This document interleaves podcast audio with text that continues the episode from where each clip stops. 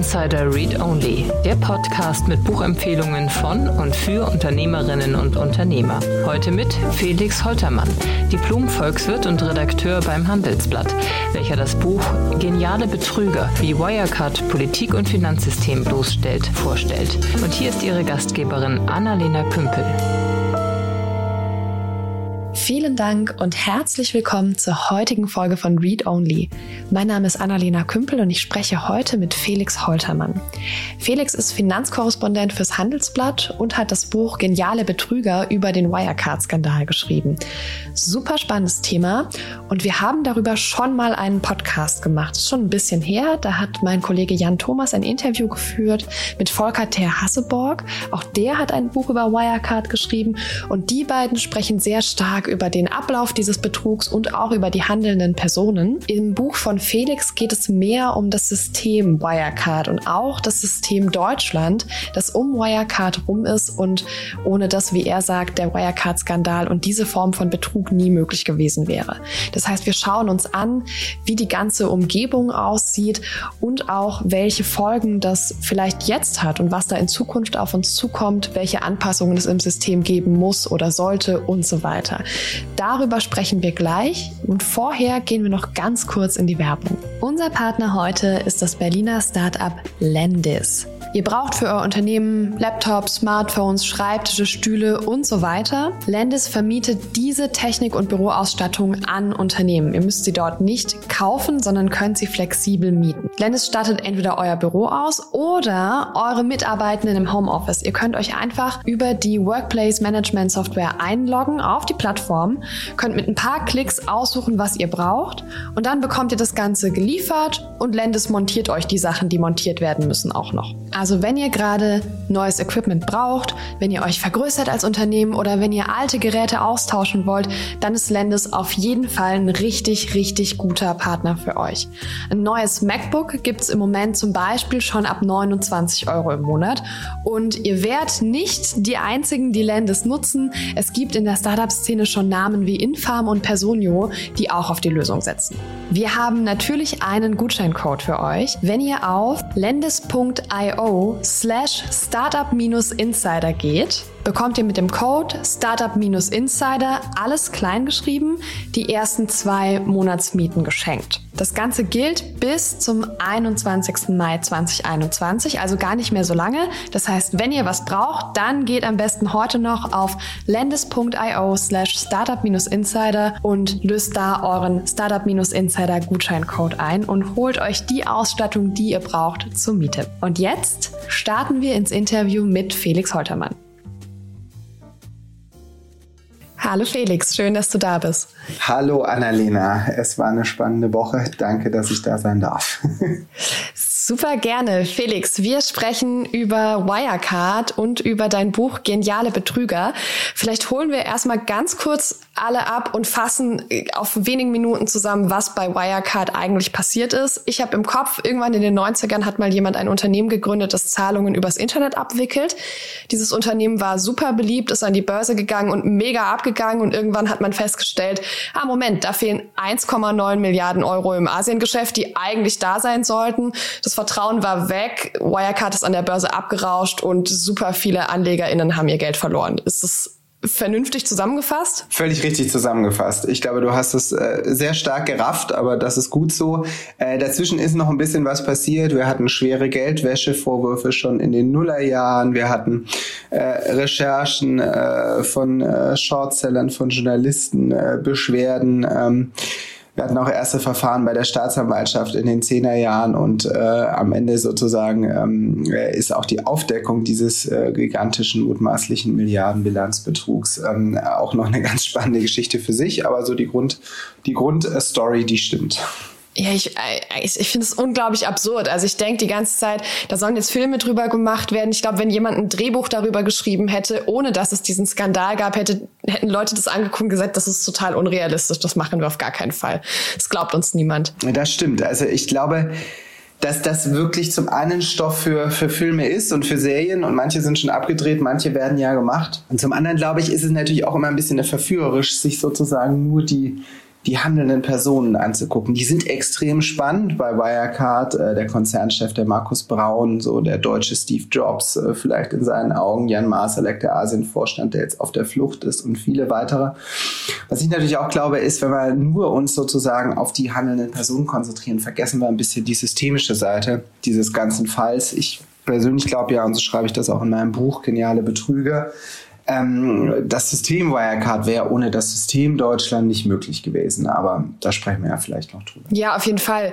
Ich würde gern zuerst noch wissen, wie lange du dich eigentlich schon mit Wirecard beschäftigst und wie du in dieses Thema so reingekommen bist. Du bist ja Finanzkorrespondent beim Handelsblatt. Das heißt, du hast natürlich schon einen beruflichen Bezug zu allem, was am Finanzmarkt passiert. Genau. Aber wie ist genau dein Bezug zu Wirecard? Beim Handelsblatt äh, bin ich Finanzkorrespondent geworden, ähm, für zuständig für, für Digitalisierung der Finanzbranche, für Auslandsbanken ähm, 2019 in Frankfurt und habe damals dann auch sozusagen für das Handelsblatt äh, Wirecard gecovert, war da äh, neben meinem Kollegen Christian Schnell für diesen Konzern zuständig. Das erste Mal mit Wirecard in Berührung gekommen ähm, bin ich äh, 2005, 2006. Da haben wir beim Handelsblatt recherchiert, äh, beim WDR recherchiert, beim Westdeutschen Rundfunk, wo ich davor war, äh, zum Thema ähm, illegales Online-Glücksspiel in Deutschland.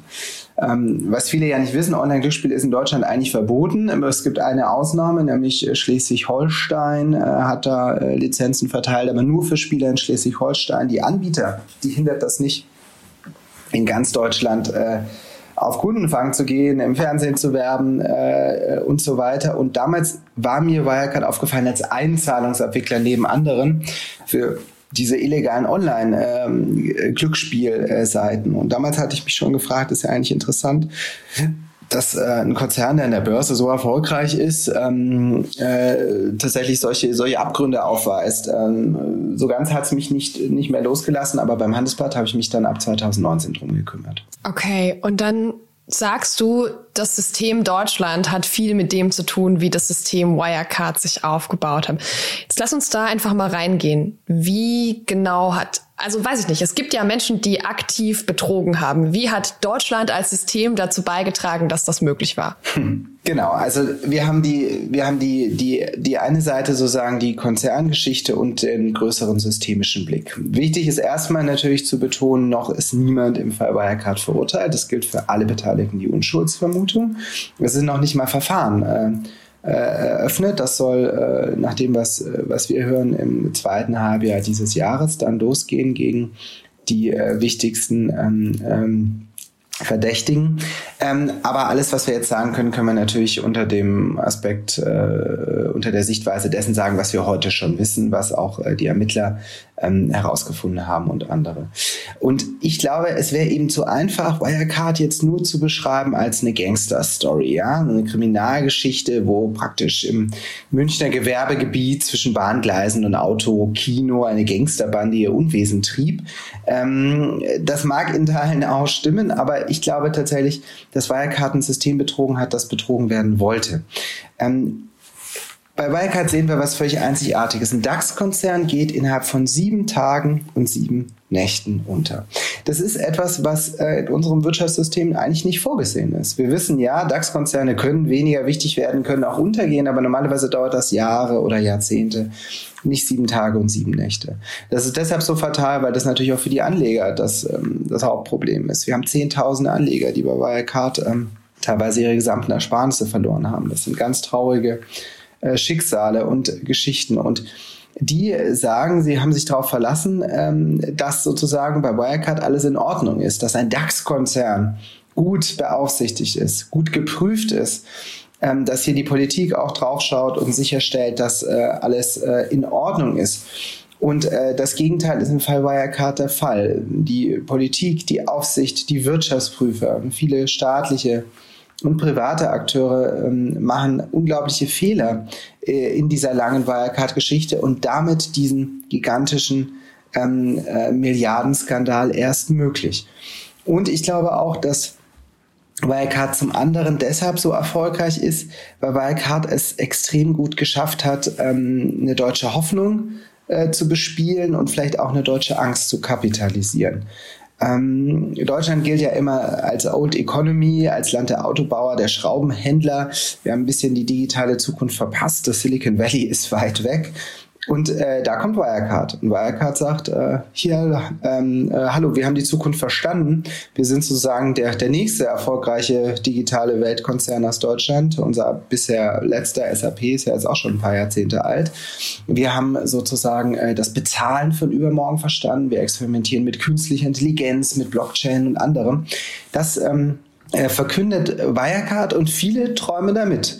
Äh, der, der Vorstandsvorsitzende Markus Braun steht wie Steve Jobs im schwarzen Rollkragenpulli auf der großen Bühne und viele lauschen ihm. Das sind viele Anleger, es sind aber auch offensichtlich viele, viele Aufseher, viele Politiker, die da gerne mitträumen. Und ich glaube, dass ohne diese, diese ähm, beiden Seiten der, der Geschichte man diesen Fall eigentlich nicht äh, durchdringen und nicht verstehen kann. Mhm. Ich meine, Wirecard wurde ja geprüft. Also es ist ja nicht so, dass wir jetzt in Deutschland ke keinerlei Prüfinstrumente hätten, gerade für Finanzunternehmen.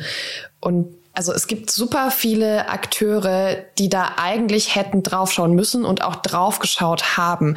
Was glaubst du, wer hätte zuerst Alarm schlagen müssen? Das ist tatsächlich äh, die Gretchenfrage. Ähm es ist nicht so einfach zu beantworten, aber ich will es trotzdem mal versuchen. Ähm, Wirecard ist ein Konzern, der um die Jahrtausendwende entsteht, damals als kleines Startup aus dem Gewerbegebiet Forum München. Ähm, und der sich mit digitaler Zahlungsabwicklung beschäftigt. Die Idee dahinter, die klingt erstmal gut. Ähm, das Internet ist da um die Jahrtausendwende. Auch äh, viele Anbieter, viele Seiten im Internet, aber die haben ein großes Problem. Informationen können wir schon übertragen, bisschen langsamer als heute, aber es funktioniert, aber Geld nicht. Oder nur sehr schwer. Zum Beispiel gibt es in Deutschland kaum Kreditkarten ähm, äh, die sind damals nicht weit verbreitet und äh, auch sowas wie PayPal ähm, äh, und andere Dinge. Das ist äh, um die Jahrtausendwende noch alles äh, Neuland in Anführungsstrichen. Und Wirecard äh, kommt jetzt dorthin und sagt, wir haben eine Lösung für euch. Wir haben eine Lösung für die die Anbieter des frühen Internets, um Zahlungen abzuwickeln. Damals zum Beispiel über Webdialer. Das heißt, dass die Interneteinwahl sich auf sehr teure Telefonnummern umschaltet und dadurch die Anbieter äh, dadurch ihre Abrechnung machen können und mit der Zeit dann auch immer mehr und immer weitere Bezahlverfahren sozusagen. Jetzt muss man schauen, wer ist Teil dieser frühen Internetwirtschaft? Diese frühe Internetwirtschaft besteht oft aus Hochrisikobereichen, die sonst eigentlich keine Banken oder nur schwierig Banken finden. Das ist zum Beispiel Online-Pornografie, ein ganz großes ähm, äh, Thema, äh, wo unglaublich viel Geld äh, damals umgesetzt wird vor 20 Jahren. Das ist auch Online-Glücksspiel, Online-Gambling. Es sind natürlich auch schon die ersten Online-Shops. So.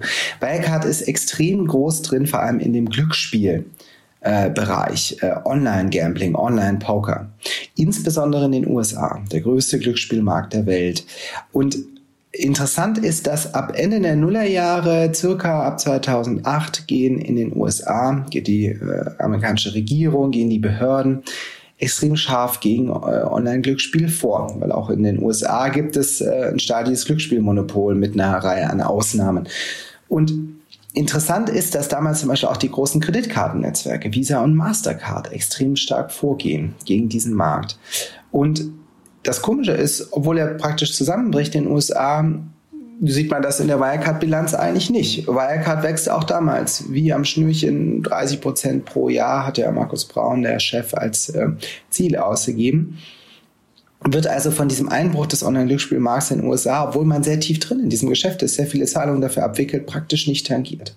Und ein Grund, der schon damals, vor dem damals schon äh, externe Experten, vor dem damals auch schon Shortseller, also Investoren, die äh, auf einen Absturz von Wirecard wetten, ähm, äh, worauf die hinweisen, ist, dass Wirecard einen Modus der Umgehung schafft, ähm, der diese Problemzahlungen dennoch möglich macht. Nämlich Auslandsgesellschaften zu gründen, Drittpartner zu gründen und diese problematischen Zahlungen in diesem Netzwerk zu verschleiern. Es gibt praktisch nicht nur eine Wirecard, es gibt zwei. Es gibt die Wirecard mit den Kunden fürs Schaufenster, bis zum Schluss der strahlende Konzern mit Kunden wie Aldi, der österreichischen Bundesbahn, vielen großen äh, Fluggesellschaften und so weiter. Und dann gibt's diese zweite, diese, ich nenne sie jetzt mal schmutzige Wirecard. Und um deine Frage zu beantworten, meine Vermutung ist, hätte man damals schon die extrem schweren Geldwäschevorwürfe untersucht hätte, die Geldwäscheaufsicht, die Staatsanwaltschaft damals genau hingeschaut. Also wahrscheinlich lange bevor der Bilanzbetrug äh, angefangen hat oder zumindest in diesem Ausmaß äh, begonnen hat, dann hätte man vielleicht verhindern können, dass es überhaupt erst zu diesem äh, gigantischen Milliardenbetrug kommt und äh, zu diesem beschämenden Absturz. Mhm. Was glaubst du denn, was macht der Wirecard-Fall in der Zukunft mit unserem System? Tja, die Frage ist, lernen wir daraus? Also ich glaube, ein ähm, äh, zweiten Wirecard äh, mit hundertprozentiger Sicherheit ausschließen kann man nie. Die menschliche Fantasie ist unbegrenzt und so ist auch die menschliche kriminelle Energie. Aber natürlich muss es darum gehen, so einen Fall Wirecard möglichst unmöglich zu machen. Und ähm, ob wir da schon das richtige, die richtigen Entscheidungen getroffen haben, die richtigen Weichenstellungen, ob wir da schon alles Nötige gelernt haben, alle nötigen Lehren aus diesem Fall gezogen haben, da bin ich skeptisch. Bundesfinanzminister Olaf Scholz, er möchte ja Bundeskanzler ähm, werden, hat ja schon im vergangenen Sommer einen Reformplan angekündigt. Die Finanzaufsicht BaFin soll umgebaut werden, gestärkt werden. Ähm, auch die Prüfung der Bilanzprüfung in Deutschland, also die Aufsicht über die Wirtschaftsprüfer, ähm, soll umgebaut werden. Über die Geldwäscheaufsicht ist äh, bisher noch wenig bekannt, was es da für Reformpläne gibt. Aber ja, erste Ansätze gibt es. Ähm, reichen die jetzt schon aus? Ähm, da bin ich mir ehrlich gesagt äh, unsicher. Welche Lehren wir daraus ziehen sollten, aus meiner Sicht, ist, dass auch Konzerne, die sich als besonders innovativ geben, die praktisch irgendwo zwischen Finanzen, Digitalem äh, und der Welt von morgen unterwegs sind, dass für die keine Ausnahmeregeln gelten sollten. Ganz im Gegenteil. Nur weil jemand virtuelle, vermeintlich besonders innovativen Geschäftsmodellen nachgeht, ähm, sollte der äh, keine, keine freundlichere, äh, nachsichtigere oder in irgendeiner Form unterstützendere Behandlung, zum Beispiel durch die Aufsicht, zum Beispiel durch die Politik ähm, bekommen. Da habe ich die leise Hoffnung, dass wir da zumindest einige äh, Schlussfolgerungen aus diesem, diesem Skandal ähm, ziehen. Ein, ein zweites Wirecard kann sich die Politik eigentlich nicht leisten. Ähm, und die Zukunft wird jetzt zeigen, ob wir da aus diesen Lehren dann auch tatsächlich reale äh, Veränderungen machen. Zum Beispiel eben neue Gesetze, neue, neue politische Ansätze und so weiter. Wahrscheinlich sind wir da jetzt ein bisschen wacher. Das hat ja aber auch eine zweite Seite. Es gibt ja auch viele Fintech-Unternehmen, die total ehrlich wirtschaften, ja, und die damit erfolgreich sind. Glaubst du, es könnte für die jetzt schwerer werden, weil da eine Skepsis herrscht und auch weil vielleicht die, die Schranken nochmal viel, viel größer werden, so dass es viel schwieriger und kapitalintensiver ist, überhaupt auf diesen Markt zu kommen? Das ist ein ganz wichtiger Punkt. Ich glaube, die beiden gravierendsten äh, negativen Auswirkungen dieses Falls Wirecard sind zum einen, ja, ist zum einen der Milliardenschaden für die Anleger, viele Kleinanleger. Wirecard war ähm, eine Zeit lang so etwas wie die neue Volksaktie, die neue T-Aktie. Da haben viele Kleinanleger teilweise ihr ganzes Vermögen investiert. Das sind die einen. Und ich glaube tatsächlich, der andere Hauptschaden dieses Falls ist tatsächlich der für die deutsche Startup-Szene für die, für die jungen Unternehmen in Deutschland, die natürlich zum, zum allergrößten Teil ehrlich unterwegs sind, äh, die den geraden Weg gehen und nicht den krummen, die tolle Ideen haben und die aber in Deutschland vor einem riesen Problem stehen. Deutschland ist, und das ist jetzt keine neue Diagnose, ähm, ist das Land der, der sehr gering entwickelten Aktienkultur. Ähm, Deutschland ist vor allem durch Fremdfinanzierung bestimmt. Also junge Unternehmen äh, finanzieren sich vor allem über Fördermittel und Bankkredite. Es ist sehr, sehr schwer, an Venture-Kapital, an Risikokapital heranzukommen. Viele müssen dann ausweichen, zum Beispiel in die USA gehen. Ähm, wenn sie so den ersten, ersten ähm, die, die erste Zeit äh, und die ersten Fördertöpfe ausgereizt haben, und das ist ein Riesenthema, weil wir hören schon heute, dass zum Beispiel in London äh, darüber diskutiert wird äh, und wurde nach dem Wirecard-Untergang, kann man in Deutschland denn überhaupt noch investieren? Wenn man sich nicht verlassen kann, nicht auf die Finanzaufsicht, nicht auf die Wirtschaftsprüfung in Deutschland, nicht auf die deutsche Politik auch vielleicht nicht auf die Selbstreinigungskräfte, die vielbeschworenen am deutschen Finanzmarkt, ist dann Deutschland überhaupt noch das richtige Land für zum Beispiel Startup-Investitionen? Und das macht mir tatsächlich neben dem Schaden für die Anleger am meisten Sorgen und sehe ich tatsächlich als die negativste Folge dieses Skandals. Und das sollte die Politik dazu bringen, eben die Reformen jetzt schnellstmöglich und konsequent anzupacken. Mhm. Das Thema Aufsicht und Technologie finde ich auch ganz spannend. Weißt du, wie das bei der BaFin ist? Inwieweit haben die zum Beispiel BeraterInnen, die sich technisch auskennen, weil das, was Wirecard ja die ganze Zeit erzählt hat, ist, unsere Margen sind so so groß, weil wir so eine herausragende Technologie hatten. Und ich habe das Gefühl, dass es super schwer nachzuprüfen ist für jemanden, der halt eigentlich sich mit dem Finanzmarkt beschäftigt. Jetzt ist BaFin-Bashing natürlich im Fall Wirecard leider, muss man sagen, immer angebracht oder häufig äh, angebracht. Ähm, es gibt in der BaFin Leute, die sich mit neuen Technologien beschäftigen, die sich auch extrem gut auskennen. Ich höre das zum Beispiel aus der Krypto-Szene häufig, dass die deutsche Finanzaufsicht, ja, über die schimpft man natürlich gerne, gerade auch als Startup-Gründer möchte man ja, dass alles immer ein bisschen schneller geht eigentlich als in den Mühlen der deutschen ähm, der deutschen Bürokratie.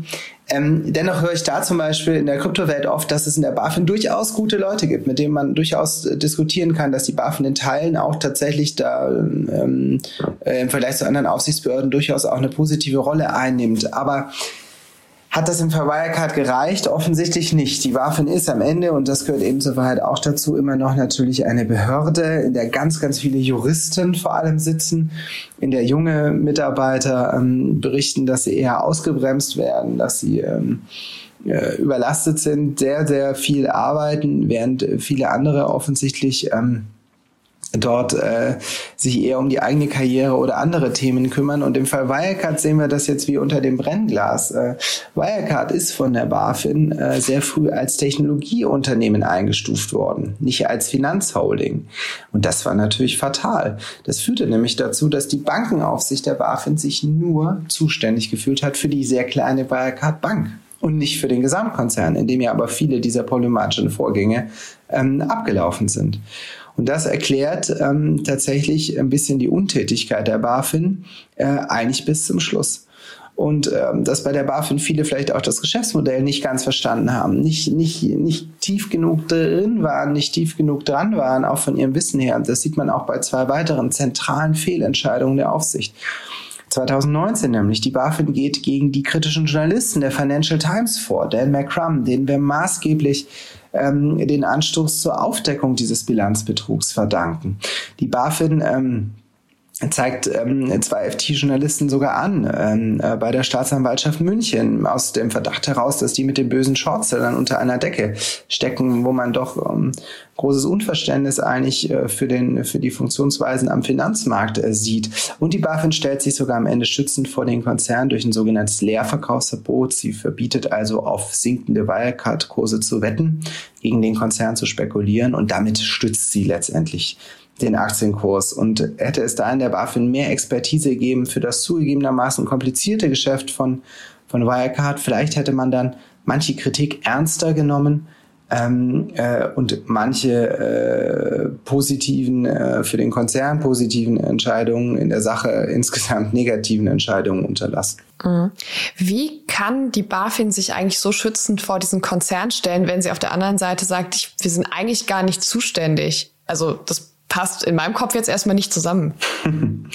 Es gibt hier auch tatsächlich unterschiedliche Abteilungen der BaFin, die unterschiedlich auf diesen Konzern schauen. Wir wissen zum Beispiel, dass die Kollegen in der Bankenaufsicht durchaus kritischer mit der Wirecard Bank umgegangen sind, auch in der BaFin internen äh, Geldwäscheaufsicht, ähm, als die Kollegen in der Wertpapierabteilung, die wiederum zuständig sind eben zum Beispiel für dieses umstrittene ähm, äh, Leerverkaufsverbot. Also wir sehen hier beides. Wie, wie so oft bei Wirecard haben wir parallel laufende Entwicklungen. Zum einen eine nicht ausreichende Beschäftigung mit dem Konzern, in Teilen ein sich nicht zuständig erklären. Auf der anderen Seite aber auch ähm, offensichtlich eine Strömung, die sich schützend vor diesen Konzern gestellt hat, übrigens auch gegen äh, interne Widerstände oder auch vorsichtige Kritik von anderen äh, Behörden, wie zum Beispiel der Bundesbank.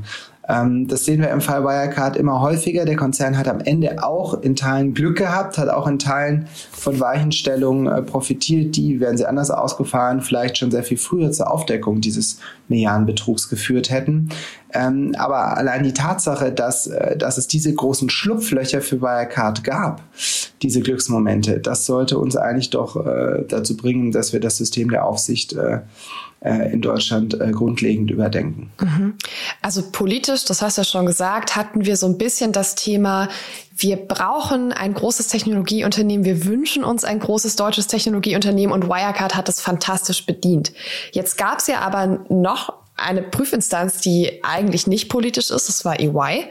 Die äh, haben sich Wirecard relativ regelmäßig angeguckt und also was mich immer fasziniert, ist, dass das Ganze ja tatsächlich aufgeflogen ist, als mal eine andere Prüfgesellschaft da drauf geschaut hat. War das tatsächlich, hat EY als Unternehmen einen Fehler gemacht oder sind die eigentlich sehr normal vorgegangen und waren einfach nicht darauf vorbereitet, dass jemand sie aktiv betrügt? Sehr gute Frage. Die Rolle der Wirtschaftsprüfer, die äh, ist eine ganz, ganz zentrale im Fall Wirecard. Und äh, die Wirtschaftsprüfer sind auch tatsächlich die Instanz, an die einige Anleger jetzt große Hoffnungen richten, äh, beziehungsweise Schaden Schadenersatzklagen richten und die Hoffnung haben, da Geld zurückzubekommen. Wie realistisch das ist, Juristen sind da skeptisch, aber jetzt müssen wir mal die Gerichte abwarten. Ähm, auch im Fall EY gilt natürlich, über die, die letzte Entscheidung, ob EY äh, zumindest formal richtig gehandelt hat, fahrlässig oder sogar bewusst falsch, müssen die Gerichte treffen. Da werden wir jetzt jahrelange Rechtsstreit sehen das wird äh, zumindest für Juristen sehr, sehr spannend. Aber aus heutiger Sicht kann man sagen, ja, EY hat Fehler gemacht, hat sogar äh, schwere Fehler gemacht. Das ist zumindest unsere jetzige ähm, Sicht auf den Fall im Fall Wirecard. Ähm, EY prüft den Konzern zehn Jahre, nämlich die letzten zehn Jahre bis zu seinem Untergang und äh, genau gesagt elf Jahre eigentlich. Und in zehn Jahren äh, gibt Wirecard ein, äh, ähm, ein Testat. Das heißt, äh, bekommt Wirecard ein Testat. Das heißt, EY ähm, äh, gibt, gibt den Stempel, die Unterschrift, äh, hier in den Bilanzen ist alles in Ordnung. Die Darstellung sozusagen der Lage des Konzerns, die ist ähm, korrekt. Und was passiert denn jetzt eigentlich genau bei Wirecard? Wirecard ähm, äh, macht eben zwei große, äh, mutmaßlich schwerkriminelle ähm, Dinge. Zum einen die Geldwäsche, darüber haben wir schon gesprochen, und das andere ist der Bilanzbetrug. Ähm, in meinem Buch nenne ich den einmal Bilanzbetrug 2.0, weil Wirecard etwas relativ Einzigartiges schafft. Bilanzbetrug, das wissen wir, ist nichts Neues in der Wirtschaftsgeschichte. Äh, gibt es schon äh, viele, viele Jahre in vielen, vielen Beispielen. Bilanzbetrug ist auch eigentlich gar nicht so schwer. Zum Beispiel, man ist ein Konzern, man gründet eine Firma im Ausland, die mit einem verbandelt ist, äh, auch wenn es auf dem Papier nicht so aussieht. Mit dieser Firma macht man Scheingeschäfte, es gibt Scheinrechnungen, es fließen dann ähm, äh, äh, Scheingeschäfte hin und her. Das führt dazu, dass mein Umsatz steigt.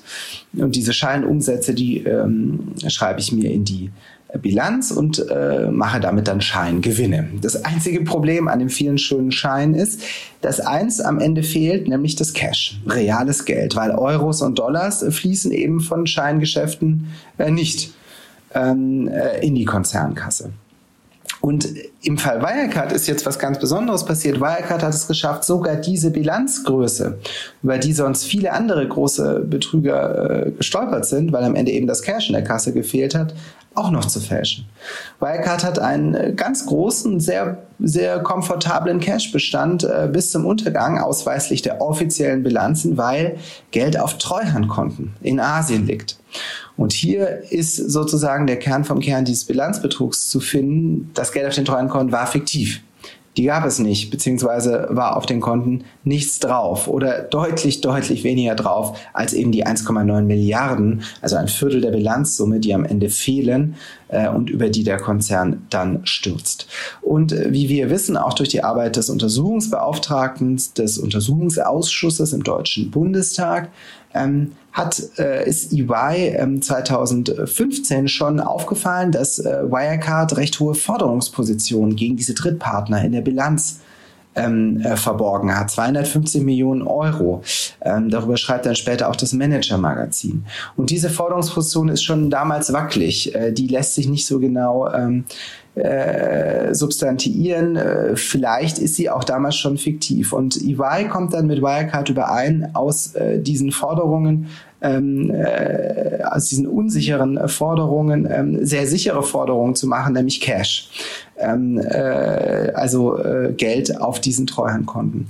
Und dass das geht und wie das geht und warum EY das zulässt und warum EY dann in den Folgejahren nie diese Treuhandkonten wirklich äh, wirklich tiefgehend genug überprüft, um aufzudecken, dass die leer sind, dass da nämlich nichts drauf ist, dass die eine Erfindung ähm, sind, warum EY zum Beispiel keine Testüberweisungen in großer Höhe anfordert und äh, viele andere Dinge unterlässt, ähm, die Wirtschaftsprüfer, Kollegen und Experten hier als unerlässlich eigentlich ansehen. Ähm, das ist genau die zentrale Frage, die jetzt eben auch vor Gericht geklärt werden muss. Ähm, und da sind wir dann auch tatsächlich äh, bei einer ganz grundsätzlichen Frage, die großen Big Four, die vier großen Wirtschaftsprüfungsgesellschaften, EY, KPMG, Deloitte, PwC, verdienen heute zwei Drittel ihres Geldes mit der Beratung, nicht mit der Prüfung.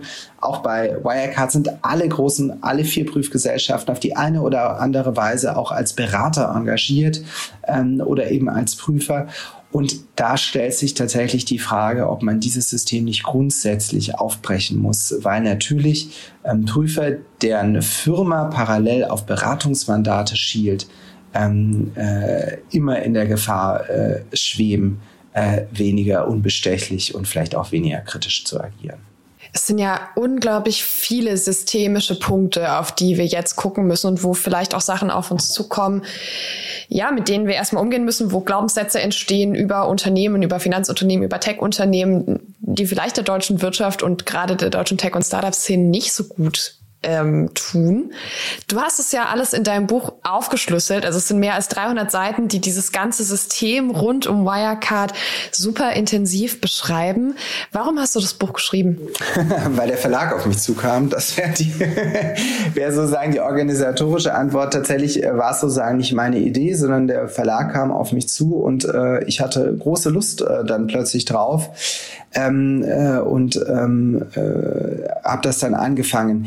Ähm, jetzt willst du vielleicht noch ein bisschen mehr hören zur Motivation. Also interessant fand ich, dass ich im vergangenen Jahr tatsächlich zweimal von Wirecard geträumt habe und dann dachte, wow, jetzt ist es um mich geschehen. Du beschäftigst dich jetzt schon so intensiv ähm, mit diesem Konzern über äh, so eine lange Zeit. Ähm, du musst vielleicht auch selbst mal ein bisschen damit abschließen. und du musst mal einen Zwischenfazit ziehen, ähm, äh, ein, ein, äh, sozusagen ein, ein Zwischenurteil. Ähm, was ist hier eigentlich vorgefallen? Ähm, ich habe versucht, durch das Schreiben auch für mich selbst noch klarer zu verstehen, an welchen Stellen hier einzelne Akteure versagt haben, was bei Wirecard schiefgelaufen ist. Ähm, die Beschäftigung mit dem Konzern geht natürlich weiter. Ich war im Untersuchungsausschuss ähm, äh, vorletzte Woche, als Scholz und Kanzlerin Merkel dort waren. Und äh, es bleibt, wird natürlich auch spannend dann, wenn die Verfahren jetzt ähm, eröffnet werden und so weiter. Aber ich habe mit dem Buch tatsächlich versucht, so ein kleines Zwischenfazit in, äh, unter diese Debatte ähm, zu bringen. Und mir ist tatsächlich in mancher Hinsicht erst beim Schreiben klar geworden, wie verstrickt sozusagen das System Wirecard mit dem System Deutschland äh, äh, ist und ähm, äh, was wir vielleicht auch ändern müssen. Deswegen ändert das Buch ja auch mit zehn Thesen ähm, für die Zukunft. Ja, und kannst du ganz kurz noch was dazu sagen, wie die Recherche für ein Buch abläuft, das so komplex ist? In dem Fall eigentlich Hand in Hand mit der journalistischen Recherche, die ähm, wir ja fürs Handelsblatt ähm, machen. Äh, natürlich ähm, äh, haben, konnte ich aufbauen auf vielen Artikeln, auf vielen Recherchen, auf vielen Kontakten auch. Ähm, die ich im Zuge der Recherchen fürs Handelsblatt natürlich gemacht habe. Ähm, zum Beispiel bin ich einer der wenigen Journalisten in Deutschland, die Jan Masalek mal getroffen haben, den äh, Asienchef, der jetzt äh, flüchtig ist, äh, unter dem Schutz russischer Nachrichtendienste steht bei Moskau, ähm, äh, wie unsere Handelsblattquellen sagen, ähm, und viele andere Beispiele. Das hat mir geholfen und natürlich eben ähm, das Netzwerk, was man sich über die Zeit aufbaut. Äh, Netzwerk zu handelnden Akteuren, zu Mitarbeitern, zu kritischen Beobachtern ähm, und wo über die Zeit eben äh, viele Informationen dann äh, aufgekommen sind. Eigentlich viel zu viele. Also das Material, was ich, äh, was ich hier habe, das würde, glaube ich, mehrere Bücher füllen. Ähm, am Ende war es dann tatsächlich auch ähm, eine große Herausforderung, es auf die wichtigen Aspekte zu begrenzen äh, und einzudampfen, weil eine Wirecard-Enzyklopädie, die möchte jetzt niemand lesen äh, oder wahrscheinlich nur sehr wenige Leute. Ja, wahrscheinlich nicht. Wahrscheinlich ist es ein zu langes Buch zu einem zu tiefen Thema. Ähm, du, ihr habt auch einen Podcast gemacht mit dem Handelsblatt. Genau. Wir haben einen Podcast Folgen, gemacht, Handelsblatt Crime, genau, wo äh, Ina Karabas und ich ähm, versucht haben, diesen äh, Fall äh, zum Hören aufzuarbeiten. Und auch von meinem Buch Geniale Betrüger gibt es jetzt auch eine Hörbuchfassung. Also wer Lust hat, lieber zu hören statt zu lesen, dem lege ich die natürlich ähm, äh, ganz stark ans Herz. Sehr schön. Dann gibt es auf jeden Fall noch viele Punkte, wo man sich intensiver mit dem Fall Wirecard beschäftigen kann. Und er ist ja noch nicht abgeschlossen. Das heißt, du wirst wahrscheinlich weiterhin über den Fall schreiben. Vielleicht kommt ja nach Definitiv. Abschluss der ganzen Prozesse irgendwann ein, ein Follow-up-Buch. Dann können wir hier nochmal darüber sprechen. Schauen wir mal. Jetzt bin ich erstmal froh, dass das eine geschrieben zu haben. Aber klar, wir bleiben dran und alle weiteren Entwicklungen bei Wirecard, die finden sich natürlich hoffentlich auch in Zukunft äh, im Handelsblatt. Ja, vielen Dank, dass du uns mit reingenommen hast in das System rund um Wirecard. Wir äh, verlinken nochmal alles in den Show Notes, Buch, Hörbuch, Podcast. Dann können sich alle weiter mit dir und mit dem Thema beschäftigen. Und dir wünsche ich noch einen wunderschönen Tag. Vielen Dank, den wünsche ich dir auch.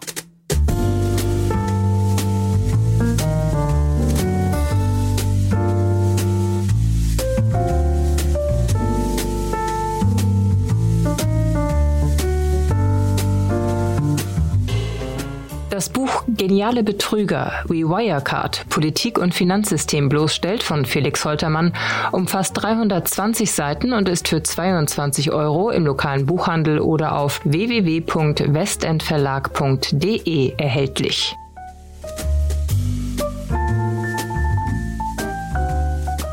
Das war das Interview mit Felix Holtermann. Ich hoffe, ihr habt ein bisschen was mitgenommen und den Wirecard-Skandal vielleicht noch mal ein bisschen besser verstanden. Nächste Woche beschäftigen wir uns noch mal mit dem gleichen Thema. Ich spreche hier mit Jörn Leo Grande. Er hat das Buch Bad Company geschrieben und er war fast 15 Jahre lang bei der Wirecard angestellt, bis zu dem Moment, als das Unternehmen tatsächlich mit dem Betrugsfall zusammengebrochen ist. Er gibt uns total spannende Einblicke in die Unternehmenskultur und wir sprechen so ein bisschen darüber, wie das Ganze innerhalb von Wirecard entstehen konnte und welche Missverständnisse es vielleicht auch draußen gibt über das ganze Unternehmen. Ich freue mich auf nächste Woche und wünsche euch noch einen wunderschönen Tag. Bis dann. Ciao.